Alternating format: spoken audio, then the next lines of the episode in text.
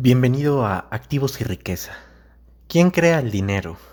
Te adelanto que no son los gobiernos, y mientras eso sea así, es imposible pensar en un sistema sostenible y justo. Hoy platicamos de un tema que precisamente se deriva de lo que buscamos al aprender de los distintos activos y perseguir la riqueza personal integral en general. Este es quién crea el dinero, ese dinero que es lo que recibimos por nuestros talentos, por nuestro esfuerzo, por nuestro trabajo en el día a día. Ese dinero que reemplazó al trueque y que sirve como medida de intercambio para productos y servicios, que nos ayuda a ya no tener que cambiar vacas por artesanías o por cosas que ya no necesitamos. Vaya, que estandariza valores. 100 dólares en mi bolsillo van a comprar lo mismo que 100 dólares en tu bolsillo, independientemente de lo que nos interese pero en resumen nos ayuda a cubrir nuestras necesidades básicas, techo, alimento, vestido, transportes y no tan básicas. Y bueno, al ser algo por lo que trabajamos tanto y tan importante, vale la pena preguntarse quién lo genera. Bueno, pues ese dinero, como dije, no lo crean los gobiernos, sino los bancos centrales de cada país. La Fed o Reserva Federal en Estados Unidos es la responsable de la creación y emisión de los dólares americanos. El Banco de México es el responsable de la creación y emisión de pesos mexicanos. Banco de la República de los pesos colombianos y el Banco Central Europeo de los euros, por ejemplo. Estos organismos son descentralizados y autónomos, ajenos al gobierno. Ellos son los que tienen el poder de la emisión de la divisa. Pero tenemos que ser muy analíticos con este tema, porque estamos hablando del poder más alto que existe en este planeta. Porque pensémoslo, teniendo esa facultad de poder imprimir el dinero, podrías comprar cualquier cosa que quisieras.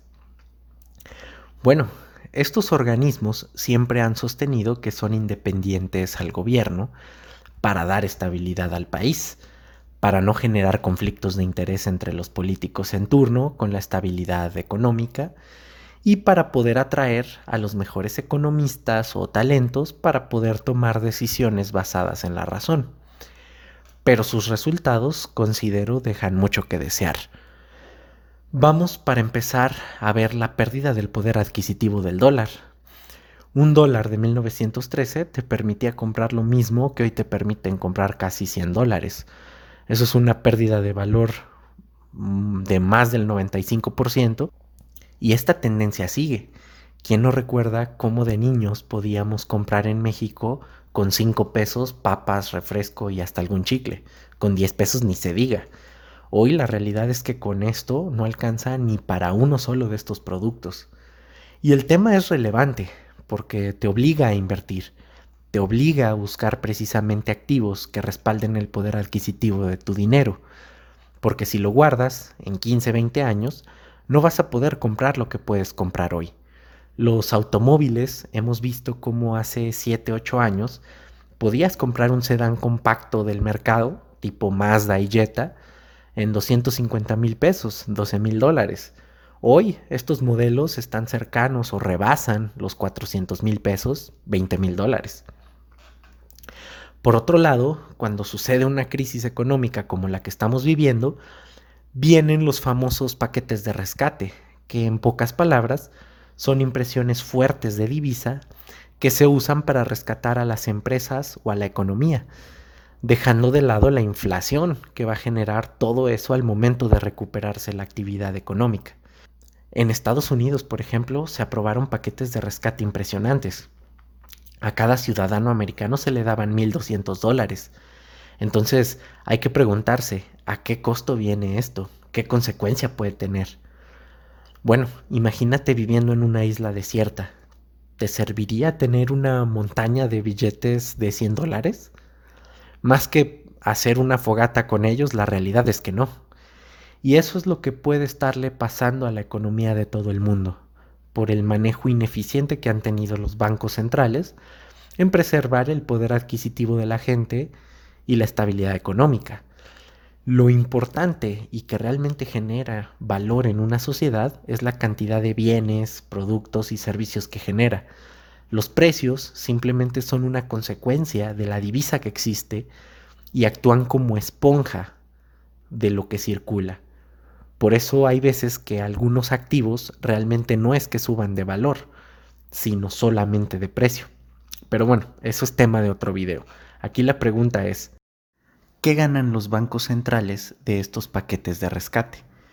Pues veamos simplemente estos gráficos. Los activos totales de la Fed, que tienen que ver con la deuda que tienen gobiernos e instituciones financieras y bancarias con ellos, han subido a más de 7 billones de dólares, o trillions en inglés.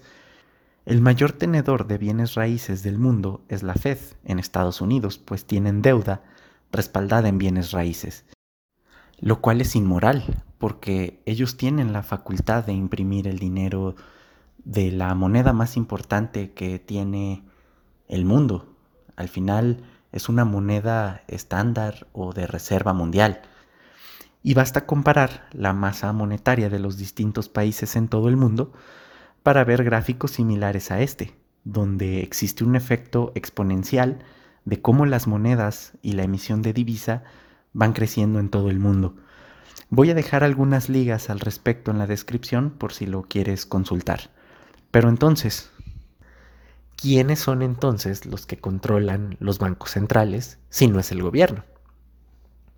En Estados Unidos, la Reserva Federal se fundó en 1913 y como podemos ver en su sitio web, tiene accionistas privados, lo cual es inmoral.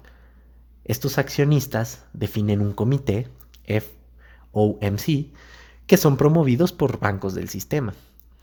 Y la cuestión es el conflicto de interés que existe entre los miembros del comité que hagan cumplir la estabilidad económica contra velar por los intereses de los bancos que promovieron su llegada ahí.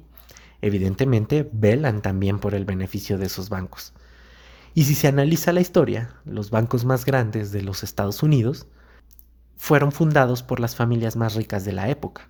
Y dado el poder que implica controlar la fuente del dinero, es evidente que han surgido muchas teorías al respecto de si conspiran para tener un control total de la humanidad, lo cual muchas veces parece que es así. Porque pudiendo controlar el dinero, puedes comprar medios de comunicación, empresas agroalimentarias, farmacéuticas, sistemas de salud, controlar los sistemas educativos, en fin. Aunque hay muchos datos al respecto que así lo avalan, esto es difícil de comprobar. Pero entre tanto han surgido precisamente herramientas para mitigar esto como el Bitcoin, que vaya, resumiendo, es una moneda digital de emisión limitada, solamente hay 21 millones de Bitcoins, y que no está centralizado su control en un solo servidor o por una empresa, sino en muchos servidores. Pero bueno, esto es tema para otro video. La realidad es que este sistema, como lo conocemos, no tiene tanto tiempo operando. Resumiendo también, tras el final de la Segunda Guerra Mundial, Estados Unidos poseía la mayoría del oro existente por los suministros que vendió para esa guerra. Eso generó el sistema Bretton Woods, en el que la mayoría de las monedas del mundo estaban respaldadas por dólares y el dólar por oro. Hasta que, en 1971, el presidente Nixon decidió quitar la intercambiabilidad del dólar por el oro y desde entonces estamos en un sistema 100% fiduciario, controlado por los banqueros élite a nivel mundial y que nos impide tener un dinero que mantenga su poder adquisitivo. Pero tú qué opinas? ¿Es sostenible el sistema tal como lo conocemos? ¿Podrá haber como los últimos 5.000 años un regreso más al patrón oro y plata? ¿O alguna criptomoneda vendrá a suplir al dinero fiduciario?